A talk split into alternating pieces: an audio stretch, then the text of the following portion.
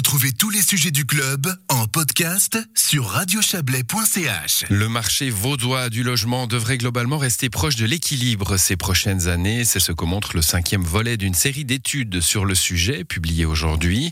Les surfaces de terrain disponibles pour la construction de nouveaux logements et l'évolution de la population, euh, en fonction de l'évolution de la population, devraient dans l'ensemble euh, être en phase, au moins dans un futur proche. Cependant, un risque d'offres excédentaires à l'échelle du canton existe selon les auteurs de l'étude et on va en parler avec vous. François Yenny, bonsoir.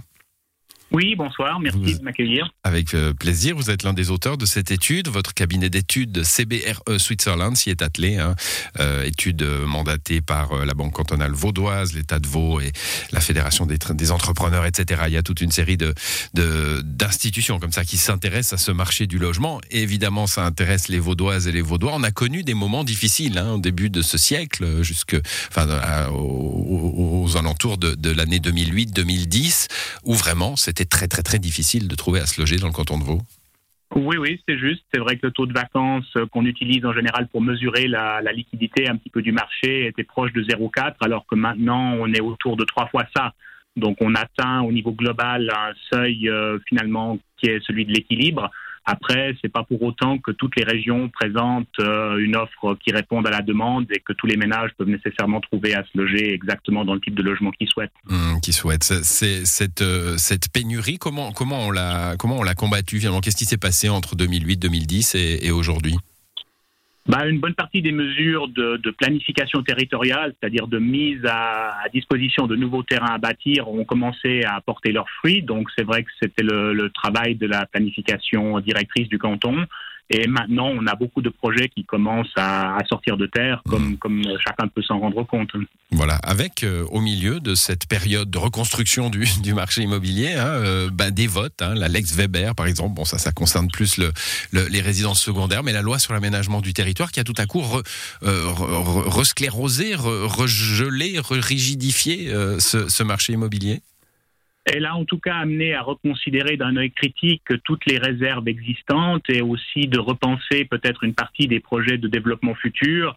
Et puis, elle a conduit aussi à concentrer, euh, et c'est une des choses qu'on montre dans l'étude, justement, quand on cartographie euh, quelque part ce potentiel futur, on voit qu'il sera de plus en plus concentré dans les centres qui est plutôt une bonne chose du point de vue, par exemple, de la pendularité et de la mobilité. Mais comme je le disais avant, c'est pas forcément une bonne chose du point de vue des ménages qui aspirent pas forcément à habiter dans les dans les hypercentres. Oui, on, verra tout à l'heure hein, qu'avec la pandémie notamment, on a déjà eu l'occasion d'en parler dans cette émission, des désirs euh, autres hein, qui ont qui, qui sont survenus. On, va on va s'intéresser à, l'avenir que vous nous que vous nous présentez. Comme toujours, il y a, plusieurs scénarios. Hein. On, on, dit bon ben voilà voilà ce qui va se passer euh, si tel scénario s'applique, tel tel. Vous en avez trois euh, et on constate, euh, c'est assez logique, mais vous nous le rappelez, que pour parler du marché immobilier et envisager l'avenir, il faut euh, que la route de l'immobilier suive assez clairement la route de la démographie. Alors c'est ça, c'est vrai que l'immobilier est une réponse aux besoins de la population, que ce soit pour avoir des lieux dans lesquels travailler ou des lieux dans lesquels vivre. Et puis cette démographie, ce qu'il faut garder à l'esprit, c'est qu'en fait, depuis longtemps dans le canton de Vaud, elle est principalement, ou en tout cas pour deux tiers, euh, le fait de l'immigration. Et cette immigration, son, son moteur, c'est la croissance économique, l'attractivité économique du, du canton. Elle n'est pas forcément un phénomène euh, naturel et permanent. Donc ça, c'est la première chose à dire. Quand on parle d'immigration, on va clarifier, hein, interne au pays et, et externe, les deux. Interne et externe, ouais. les deux, effectivement. Donc des personnes qui viennent occuper les emplois qu'on crée dans le canton. Bah, les euh, et voilà, et c'est pour ça qu'on qu regarde ces trois scénarios, puisqu'en fonction bah, de l'évolution de cette démographie plus ou moins forte, la, la demande de nouveaux logements sera aussi plus ou moins moins forte. Et puis on met ça en face des nouveaux logements qu'on a la possibilité de construire justement sur tous les terrains dont je parlais. Et c'est ça justement bah, qui donne les, les, résultats de ces scénarios que vous évoquiez. Et alors il y a des scénarios où vous restez euh, assez calme euh, en, en nous présentant de la stabilité, puis d'autres, euh, voilà, en cas d'accroissement, deux, deux, extrêmes d'ailleurs, en cas d'accroissement euh, trop fort ou, ou plus fort de la population, on risque de se retrouver assez serré rapidement?